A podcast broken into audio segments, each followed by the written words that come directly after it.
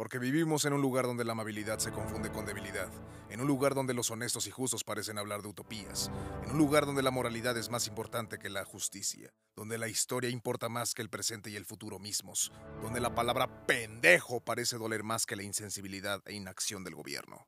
Sí, vivimos en un lugar así, donde la doble moral, doble discurso, la incoherencia, poco honor a la palabra, como le quieran llamar, existe como una constante en el comportamiento no solo del gobierno, también de la sociedad en general. La banda, la raza, la prole, la población, el pueblo, como le quieran llamar, la gente en general, no necesariamente todo el tiempo es bondadosa, alegre y cálida. No por nada nuestro índice de criminalidad es tan alto. Y porque parte de nuestra realidad es sombría y poco esperanzadora, existen personas que deciden rendirse, bajar los brazos, agachar la cabeza y hundirse en un grito ahogado de desesperanza y frustración que los lleva, invariablemente, al ya conocido pensamiento... Ya, las cosas nunca van a cambiar, carnal. Puedo entender de dónde proviene ese pensamiento, pero nah, las cosas cambian, queramos o no. Las cosas evolucionan, incluso cuando la clase política y la sociedad misma se resisten. Y sí, los procesos de cambio, a diferencia de otras latitudes y territorios, en México son lentos.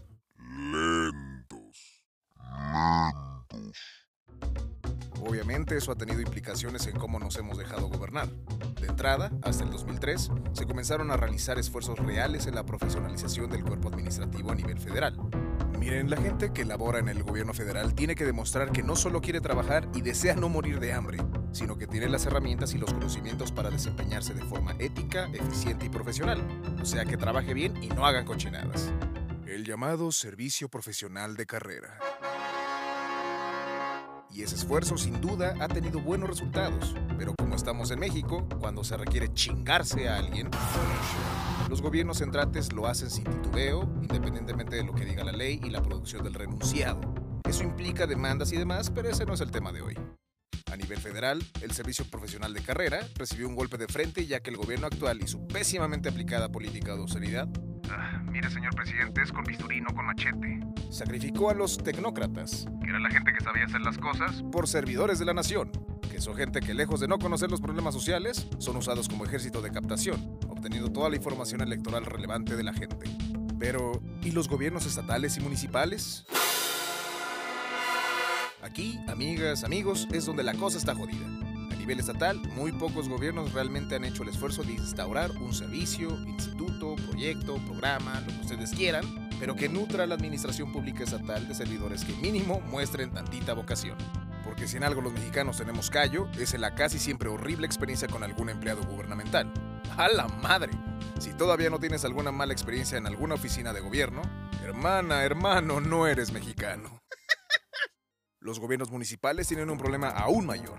Al ser considerados como el último nivel de gobierno, prácticamente dependen de una buena relación con el gobierno estatal y federal, y eso implica obtener recursos para poder contratar profesionales.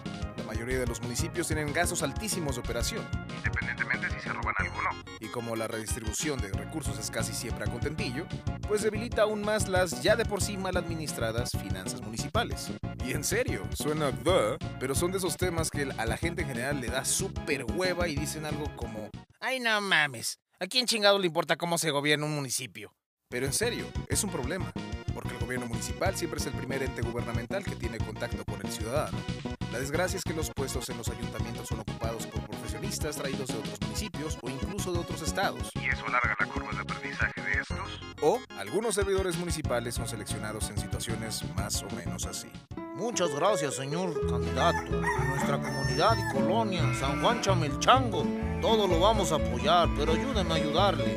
Mi yerno salió de la técnica y mi hija está embarazada. El muchacho le cargaba los papeles a un licenciado hace unos años. Estoy seguro que puede hacer algo. No ha de ser difícil esa chamba. ¿O su contraparte? Güey, tú eres el gallo, rey. Vas a ganar, no te preocupes. Oye, ¿te acuerdas de mi primo Jordi? Bueno, el nene necesita trabajo. Acaba de salir de la... Desmadroso el cabrón, pero tú ponlo donde hay, él se mueve. No todos, pero sí muchos puestos en la administración pública municipal, también en la estatal y federal, ¿eh? son ocupados por personas que fueron parte de una negociación electorera o de alguna peda, y que están lejos de cumplir el perfil idóneo para un puesto tan importante.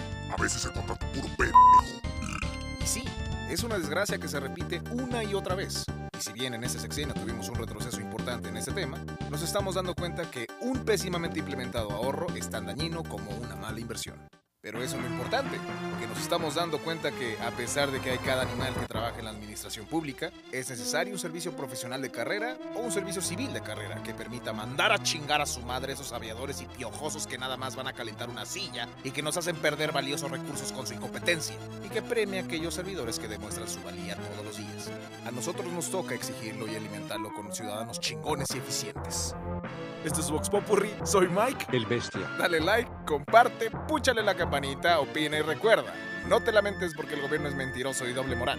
Lamentate porque le sigues creyendo y sigues confiando en que van a tomar buenas decisiones por ti.